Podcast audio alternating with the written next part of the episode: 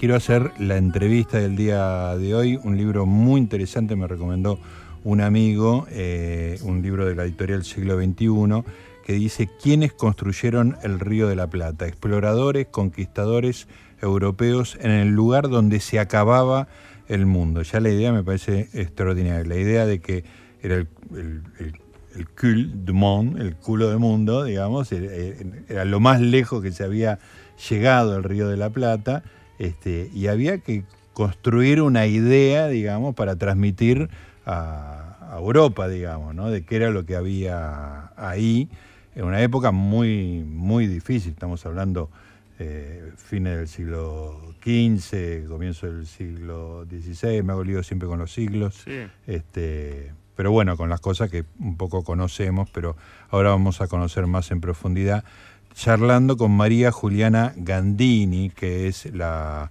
eh, autora de este libro, es profesora y doctora en historia, en historia por la Facultad de Filosofía y Letras de la UBA.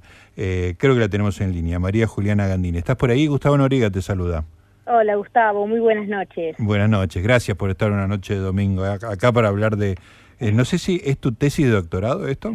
Efectivamente, esa es mi tesis de doctorado y como yo me he pasado varios años hablando de esto, es porque me gusta. no tenés ningún problema en hablar de esto. No tengo ningún problema de hablar con esto, no, no, al contrario. Extraordinario. Eh, Juliana, te propongo lo siguiente. Vamos a ir, eh, porque estás hablando con gente que, no es de la academia, digamos, ¿no? Eh, no, no ha estudiado historia y, ha dejado, en mi caso, hace demasiadas décadas atrás este, el estudio.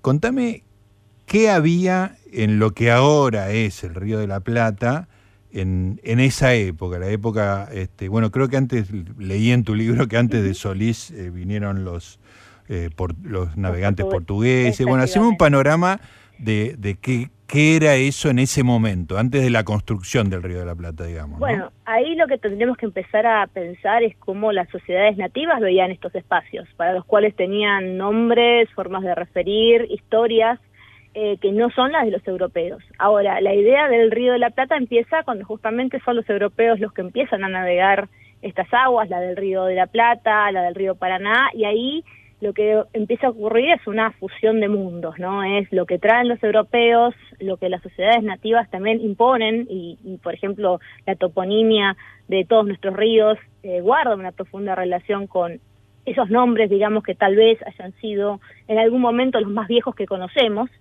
este, entonces ahí empieza a tejerse toda una historia de esto que vos decías, ¿no? Un culto mont que en realidad se va como moviendo, ¿no? Porque en un momento fue efectivamente el Río de la Plata, pero después como que se fue trasladando cada vez más al sur.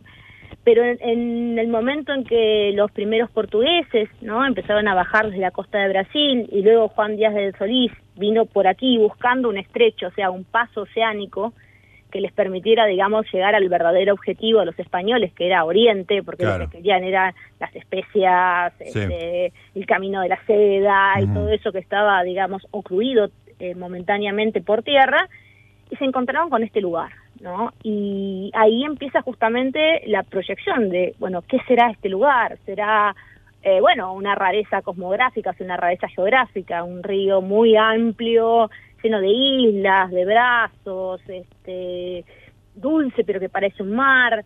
Eh, claro, ahí, ahí, ahí hay una anomalía geográfica, digamos, ¿no? Uno que uno ya la da por, por sabida, pero, pero me imagino que para ellos fue como algo medio inexplicable.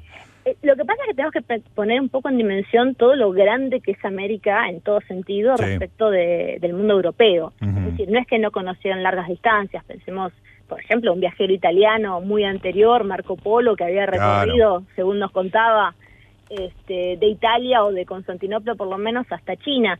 Pero realmente en muy pocos, en muy pocas décadas, esto que vos decías, finales del siglo XV, principios del siglo XVI, se están encontrando con amplitudes y con fenómenos, eh, digamos, geográficos y naturales que simplemente no tenían escala. Claro. Eh, respecto de su propia experiencia. Entonces, eso le llamaba la atención y ahí empiezan justamente estos diálogos. Bueno, ¿cómo nombramos esto? ¿Cómo le ponemos un nombre? ¿Cómo lo conceptualizamos? ¿Cómo nos hacemos a la idea de que esto existe? Eh, Juliana, eh, creo que según lo que leí en tu libro, primero era el río de Solís, digamos, ¿no? ¿Cómo, cómo empieza el, tema de que eh, la plata, ¿no? De que hay una sierra con minerado, digo, la búsqueda de, de los metales preciosos. Que va desde el, desde el dorado en el norte hasta la plata acá, ¿no? Claro, porque según, digamos, contaron los españoles sobrevivientes de esa experiencia de, de Solís, eh, en teoría se lo comieron los nativos, a, Solís y a los que desembarcaron con él. Entonces la primera entrada, digamos, clara que tiene el río de la Plata en, las cabezas de los europeos es un río extraño donde se comían gente, ¿no? y así quedó durante buena parte de la década, o sea, eh, Solís llega acá en 1516 y digo acá porque bueno, tenemos ese locus rioplatense claro que sí. de la boca del río. Este, y después no hay expediciones que realmente remonten los ríos hasta 1527. Entonces son cerca de 11 años donde no se hizo demasiado. Y los que llegan a explorar el Río de la Plata, que son eh, Sebastián Caboto y mm, Diego García de Mover, en realidad no venían al Río de la Plata, habían salido de España para Caboto hacer un viaje que repetiría el de Magallanes, o sea, quería llegar a Oriente. Claro. Y García de Moguer tenía planes como de, bueno, a ver qué pasa, voy a ir navegando hacia el sur y a ver qué cosas encuentro. Pero el Río de la Plata no parecía como un objetivo de conquista, en ese momento el Río de Solís. Pero cuando llegan a, las costas de Brasil, empiezan a encontrar rumores, rumores de los pobladores portugueses que levantaban de los de los nativos que son de una etnia digamos de la gran familia tupí guaraní que van digamos estaban ubicados desde las costas de Brasil hasta los contrafuertes andinos, toda una continuidad cultural lingüística, que insistían que remontando el río de la Plata, o el río de Solís y el río Paraná, se iba a llegar a unas montañas, ¿no? Y las fuentes dicen donde había minas de oro, de plata y algún que otro fantasioso dice, y de un metal que no conozco, Mm. pero que no es barato, de los pocos. Una ambigüedad muy atractiva, digamos. Sí, sí, importante, importante marcar que no es, no era cobre, no era otra cosa como más valiosa. Claro. Y aparecen acá indicios, ¿no? Por ejemplo, había náufragos que se habían quedado en la costa portuguesa de viajes anteriores, que se hacía 10 años por ahí que estaban viviendo con los nativos, y que cuando se encuentran con estos exploradores hablan con los capitanes y hay uno que se llama Enrique Montes, que es muy interesante lo que, lo que cuenta, dice que sube a la nave de Caboto, muestra unas pelotitas, unas cuentas de oro y plata y les decía mientras lloraba, hijos de estos se llenarán las naos, ¿no? Y bueno, todos movidos por ese interés, más un naufragio de una nave que podría haber complicado, digamos, el paso al estrecho, Caboto decide, vamos a explorar este río, ¿no? Buscando esas minas de oro de la Sierra de la Plata, las minas de oro y de plata que se suponía había en algún lugar. Claro. Ese fue, digamos, el gancho, y ahí aparece justamente esta idea de que ya no es el río del Solís, que tenía, digamos, una fama bastante siniestra y bastante desagradable como destino turístico, claramente no funcionaba. No, era muy atractivo. Pero el Río de la Plata sí. Es eh, más atractivo. Claro. Eh, Juliana, eh, explícame un poco eh, cómo era la población nativa, qué tipo de... Pues, digo, esto del canibalismo, de la forma que vos lo contás, parece una cosa no confirmada, digamos. ¿Qué se sabe de la... De la del tipo de vida que hacían? Em, eh, por empezar, tenemos que pensar en plural, ¿no? Porque esto era un auténtico mosaico de sociedades muy diversas, con estrategias de explotación del medio tremendamente diversas. Em, lo primero que hay que decir es que, y esto rápidamente los exploradores y los conquistadores lo dicen, no todo el mundo es caníbal en el Río de la Plata. Los que son caníbales son algunos, principalmente los vinculados con eh, las sociedades eh, tupí-guaraní. el resto no, el resto no son caníbales. Pero lo gracioso, en un punto, digamos, pensando justamente las ideas que los europeos traían sobre el canibalismo, que era que básicamente eran las personas que ah, cometían canibalismo eran casi animales, tratables, asociales, dice, no, en realidad los que con los que podemos tratar y con los que nos va bien tratando, se pueden hacer negocios, se pueden hacer intercambios, eh, funcionan como guías, nos ayudan, son justamente los caníbales. eh, que no nos comen a nosotros, tendrán sus problemas con otros, pero en realidad como a nosotros nos dejan tranquilos, bueno, podemos hacer negocios con ellos. En, tanto no te coman, son interlocutores válidos, digamos. Parece que, y esa es una, una novedad interesante, ¿no? Dentro de este, digamos, este referente del caníbal, y que de repente aparece un caníbal civil. un caníbal con el cual uno hasta puede llegar a emparentarse, como va a pasar después en la colonización. Qué fascinante esto paradojas. Sí, totalmente. Eh, una, una cosa, digo, yo que no, no he leído ni he pensado demasiado el tema, que me, me, me impactó mucho de lo que vos decís, es que a diferencia, bueno, hay, hay como todo un contramito de la conquista, digamos, este de la, la, denuncia de la explotación, la superioridad europea, y vos hablas de esto como una invasión, creo que usás la palabra débil, como que eran invasores este, que no venían arrolladoramente, sino que estaban en una situación de inferioridad con respecto a los pobladores de acá. Efectivamente, hay como un gran desfasaje respecto de lo que podrían ser las expectativas de dominio con lo que verdaderamente fue la construcción del dominio colonial. Eso ya abre un segundo capítulo, digamos, de nuestra historia este, mixta, ¿no? este, nativa española del Río de la Plata, cuando ya viene sí, un proyecto de colonización, que es el primero de Pedro de Mendoza de 1536. Eh, ahí lo que ocurre es que la expedición se arma justamente buscando las sierras de la Plata, que lamento, digamos, arruinarle la historia, eh, no, la, no aparecen. No aparecen nunca. No aparecieron nunca, pero seguían movilizando la idea, bueno, tal vez si yo hago bien el recorrido, si yo encuentro bien el río que me conecta con esto, si yo hago bien las cosas, las voy a encontrar. Entonces, sobre eh, esa idea se van haciendo otras expediciones. Entonces, cuando Pedro de Mendoza llega aquí, rápidamente eh, hace un puertito, que es Buenos Aires, no sabemos exactamente bien en qué parte de lo que nosotros llamamos Buenos Aires ciudad eh, lo hizo, porque era un asentamiento muy precario, un asentamiento que no tiene fundación de ciudad. este, recién la fundación va a venir después, en 1580, ¿cuánto tiempo después? Con Juan de Garay. Exactamente, y rápidamente lo que pasa es que se empiezan a morir de hambre, mm. porque no, no pueden, digamos, la Pampa en ese contexto no podía sustentar una población, digamos, de 1.700 personas que estuvieran ahí fijas. Y eso los nativos a los que digamos nos quedan con el nombre de los que eran 10 lo sabían, ellos venían, aprovechaban recursos ocasionales y se iban. Entonces deben haber visto esta gente instalándose ahí, se deben haber rascado la cabeza y decían, tal vez sea mala idea que se queden acá. no, eh, no, están haciendo algo inteligente. No están haciendo algo demasiado inteligente. Y por eso mismo enseguida vienen las exploraciones río arriba, por dos motivos. Primero porque pensaban que río arriba iba a estar la famosa montaña de plata eh, bueno, todavía estarían flaquitos, pero por lo menos podían conseguir la plata, que era lo que habían venido a buscar, y porque además se dan cuenta que yendo río arriba encuentran comunidades cultivadoras, ¿no? Y ahí, eh, justamente en el curso bajo del Paraguay, se encuentran con los guaraníes carios, que tenían una agricultura de, rosa bastante próspera, y con ellos entablan relaciones. Y ese es el origen de Asunción del Paraguay, que es la primera ciudad propiamente fundada este, en lo que sería el territorio rioplatense, ¿no? Que, como verás, empieza el, territorio rioplatense como que se empieza a desdoblar, ¿no? Ya va desde la costa de Brasil hasta el río de la Plata, sube hasta Paraguay, y un poquito más, digamos, siguiendo los ríos hacia el norte.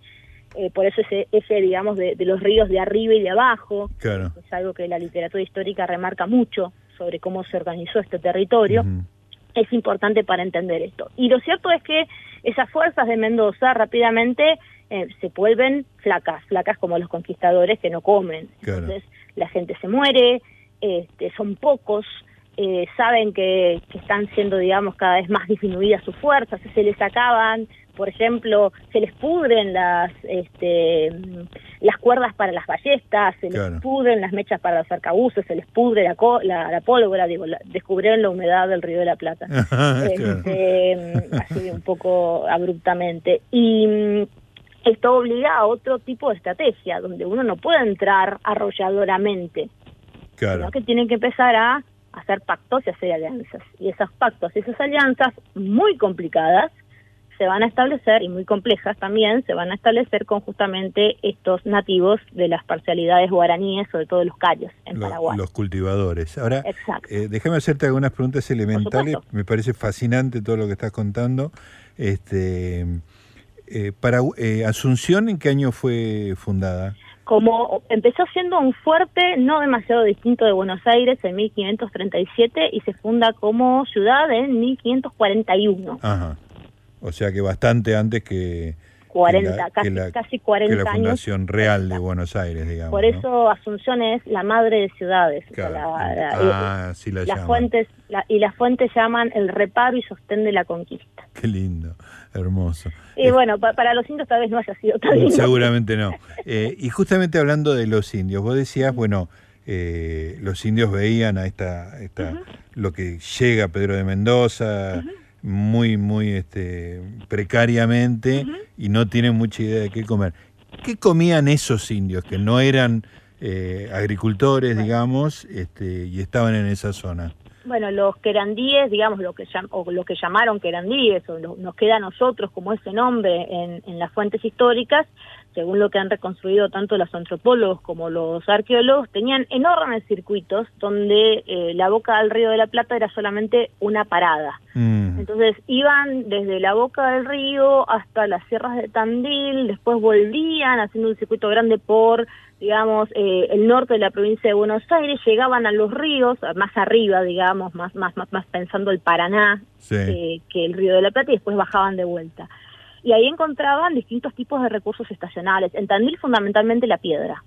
¿no? Entonces se han encontrado, por ejemplo, eh, eh, eh, digamos, distintos tipos de piedra, de, herramientas y de herramientas a medio hacer enterrados en los circuitos, cosa que, bueno, si se me acabo, me quedo sin piedra, sé que tengo acá... Hay como una provisión. sí, sí, que puedo usar aunque no esté en Tandil. Claro. Este, después había, mm, digamos, también está, digamos, relevado arqueológicamente que aprovechaban, por ejemplo, las instancias de sudestada acá en el Río de la Plata para eh, comer pescado que había salido, digamos, del mar hacia el río y que moría, entonces llegaba a la costa y bueno, ese era un gran momento para hacer, por ejemplo, harina de pescado, que después se lo llevaban a todo el circuito. Entonces acá la clave era la movilidad, digamos, lo que sería para los españoles el abajo. Mm. en, la boca del río estamos en el abajo. En el arriba, en cambio, ya eh, lo que se ve a nivel, digamos, de organización social y explotación del medio es que prevalece la agricultura, aunque hay otras sociedades que solamente la practican marginalmente y la mayor parte de su alimentación viene de la caza y de la pesca. Claro. Este, ¿Y los que sembraban, qué sembraban?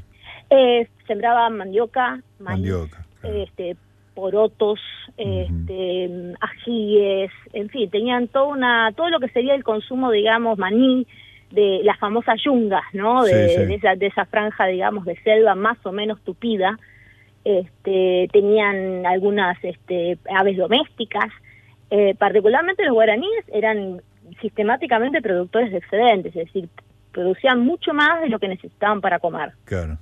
Y sobre esa capacidad eh, productora de los de los carios es que podemos insertar la colonización este, española, porque justamente es donde se prenden para poder constituir su propia instalación.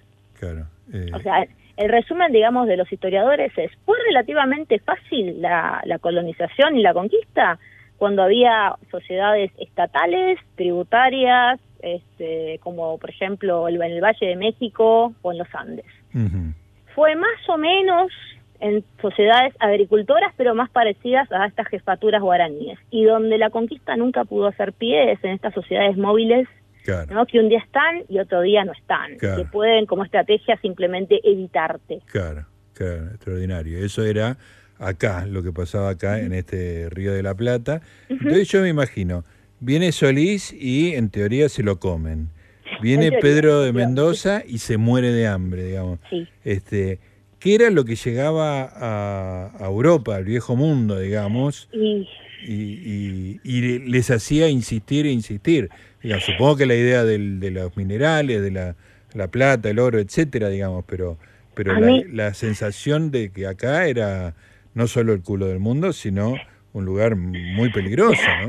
un, lugar bastante aseado. Sí. Em, yo me, me, preguntaba eso mismo cuando empecé a investigar, porque los testimonios que realmente dicen, bueno, ¿cuánto oro, cuánta plata, cuánto metal precioso llegó a Europa, de España particularmente del Río de la Plata? Y las fuentes son extremadamente, digamos, explícitas. Son un par de cuentas, una mm. corona de plata, encima de plata baja, claro. este, la trae el capitán, pero lo que sí llegan son una innumerable cantidad de testimonios que se apoyan entre sí, diciendo que hay una montaña de oro.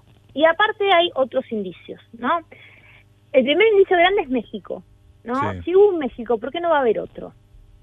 Porque pensando también la secuencia a través de la cual los españoles empiezan a sospechar ¿sí? que existe Tenochtitlán, o sea, que existe el Valle de México con esa sociedad tan sofisticada y tan rica, es medio de esta manera. Encuentran una canoa con algunos artículos, empiezan a preguntar, llegan noticias.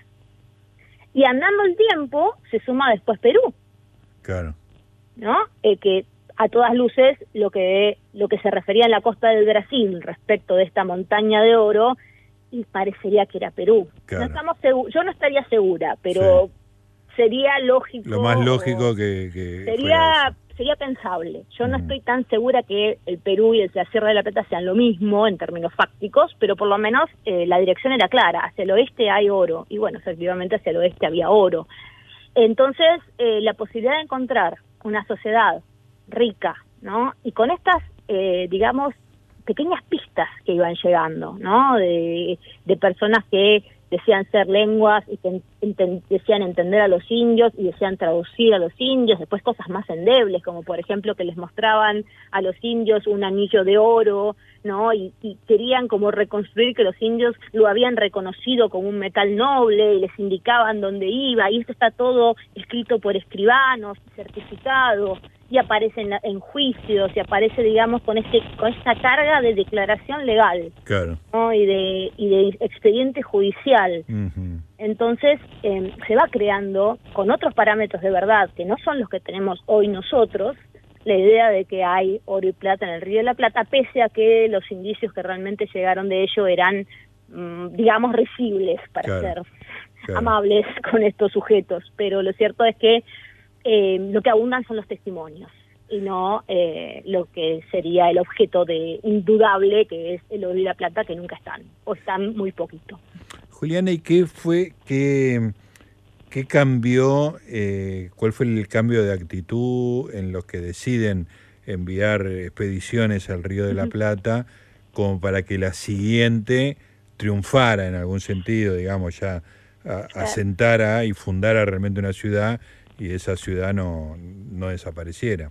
Y ahí ya viene, eh, digamos, la, la, fundación de, Juan de Garay ya es tributaria de otra fuerza. Ya ahí no están buscando la montaña de oro, porque digamos, el gran, yo, yo cierro un poco el libro en el momento en el cual los conquistadores del Río de la Plata, después de intentarlo durante décadas, llegan a un lugar hacia el oeste, encuentran indios cultivando, hablan con los indios y los indios les contestan en castellano. les dice que están encomendados y ahí se deben haber querido morir colectivamente porque evidentemente habían llegado tarde. Habían llegado del Perú. Claro, venía del norte para, para acá eso. Casi 20 años tarde. Este, entonces ahí se empiezan a movilizar otros otras perspectivas sobre el territorio. Bueno, a ver, el oro este, la montaña esta, acá no está. Sí hay dos grandes salidas. Una, bueno, en realidad no es ahí, es hacia el norte o es hacia el sur, o es, se va como corriendo la expectativa hacia otros espacios desconocidos todavía y hay algunos que la siguen. Ahora, lo que prima es la idea de, bueno, ¿qué hay acá? Y acá tenemos tierra y acá tenemos indios. Entonces se reorganiza una conquista explotando mano de obra eh, nativa en, este, digamos, en clave agrícola. ¿No? y que después van a ser los centros que van a proveer de eh, bienes alimenticios, por ejemplo, a los mitallos de Potosí. Se va a articular un espacio eh, vinculado al Perú, ¿no? Como proveedor de materias primas. Eh, y eso es lo que termina siendo. Y después, lo otro que sigue, digamos, más o menos constante es establecer una población que española que frene el avance de los portugueses. Claro. Pero en realidad esa, esa organización del territorio es una reorganización del territorio que es muy local. Es decir, son fuerzas locales, expediciones locales, ya no hay intervención casi del rey, que más que nada se limita a, como escribano, decir, bueno, está bien, organícese como quieren. Total, acá no hay nada. Claro. No hay nada en términos de metales preciosos, hagan lo que quieran. Sí. Mientras sigan siendo fieles a la corona española, por lo menos de la boca para afuera. Claro, claro. Y dejen, digamos, este fijo el límite para que los portugueses no se metan, pues bueno, van a tener una amplia libertad, que es lo que ocurre. Por ejemplo, aquí los repartimientos de indios en el Río de la Plata son muy tardíos.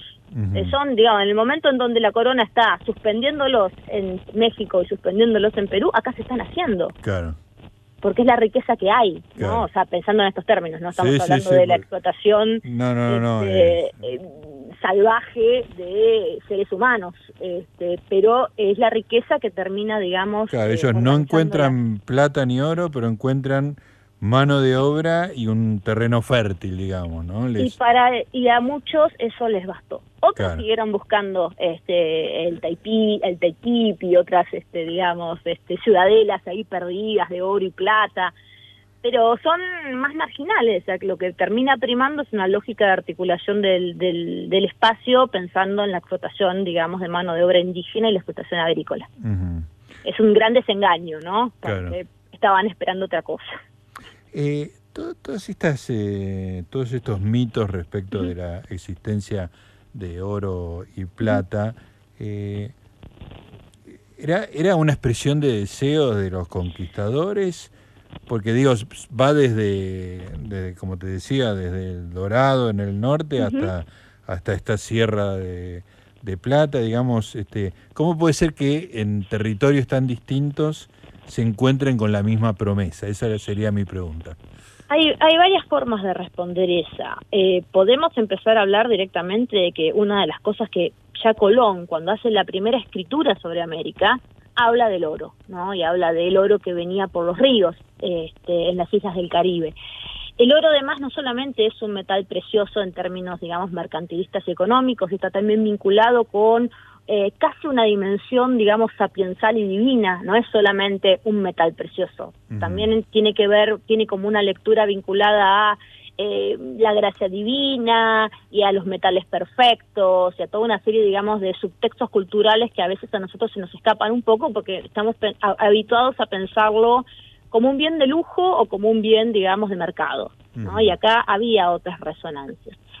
Y mm, cuando empieza a aparecer, digamos, primero el tesoro de Tenochtitlán, ¿no? que es importante, el tesoro de México, se empieza a instalar un ideario de que en América es la tierra del oro. ¿Por qué? Porque el oro además está asociado a los climas cálidos, digamos, según una larga serie de teorías que no vienen al caso. Sí, pero, no, no, demostraron ser reales. No, pero claro, de tiempos antiguos, de, digamos, de griegos y romanos, el oro es un metal que se supone, eh, digamos, eh, surge en zonas cálidas justamente por estos influjos del sol fuerte que metabolizarían de alguna manera la Tierra para que produzca oro. Esa era a grandes rasgos la teoría. Entonces, estaba en una zona donde teóricamente, desde su perspectiva, digamos, geofísica, que no es la nuestra, eso era posible. Em, el modelo de México entonces, eso también interviene entonces no era descabellado pensarlo. en los cuando uno se pone en los términos de la época y en los términos de la expectativa, nosotros porque ya sabemos que no, pero eh, lo cierto es que cuando Caboto o García de Moguer en 1527, 1528 llegan a Brasil, se encuentran con que los nativos de la costa tienen adornos de oro y plata. Y cuando preguntan, ¿y eso de dónde lo sacaste? Y bueno, empiezan a hacer, digamos, y por intérpretes, y la, referencia es, eso viene del oeste. Y los arqueólogos y los antropólogos han, han podido establecer que efectivamente los tupí guaraníes solían hacer migraciones e incluso solían atacar el digamos el mundo inca, la frontera con los incas en, del otro lado de América, estamos hablando de los Andes, y de ahí se traían botín, y de ahí se traían metales preciosos. Claro y aparecen también objetos del Perú enterrados, por ejemplo, en Rawson, acá, digamos, en la provincia... Sí, muy al sur, claro. Claro, entonces había toda una red de circulación de sociedades nativas que sin conocerse por ahí directamente, sino por mediadores, hacían circular una serie de informaciones, de objetos, ¿no? que establecían por lo menos un conocimiento que con lo cual los, los conquistadores empiezan a interactuar. Claro. Entonces, las teorías, digamos, respecto del oro, la imagen de Colón, el tesoro de Tenochtitlán, después el tesoro de Pizarro, todo eso moviliza la idea de que en América hay oro, sobre todo en sus sectores más cálidos. Claro. Y de hablar, digamos, de Colombia y, digamos, donde sabemos que efectivamente hay grandes este, minas este, y recursos auríferos, ¿no? También, digamos, del otro lado de, de América más, más sobre el Caribe. Entonces, había ciertas razones, pensándolo desde, los, desde las botas de la época, Para, para poder sostener la idea que a nosotros nos, puede, nos suena un poco peregrina. Claro, extraordinario. Juliana, la verdad que fue un gran placer hablar con vos, fue súper instructivo, muy, muy entretenido. Ya le estoy agradeciendo a mi amigo Alejandro Vinograd que me recomendó tu libro y que te entreviste, me, me lo ordenó en forma casi perentoria. bueno, es, es, es, un excelente abogado, este, Alejandro, y yo también le estoy muy agradecida, así que eh, mándale mis saludos cuando lo. Dale. Este, bueno, vamos a, recordar que el libro es de Editorial Siglo XXI, se llama ¿Quiénes construyeron el Río de la Plata? Exploradores y conquistadores europeos en el lugar donde se acababa el mundo, y que, bueno, acaban de escuchar a, a María Juliana Gandini, que es su autora, este, lo apasionante que es toda esa historia. Te mando un beso y te agradezco mucho. Por favor, Gustavo, gracias por el interés. Que terminen bien el domingo. Igualmente para vos. Ahí estaba, bueno, la entrevista del día espectacular. ¿eh? Interesantísimo. Espectacular. Muy, muy interesante.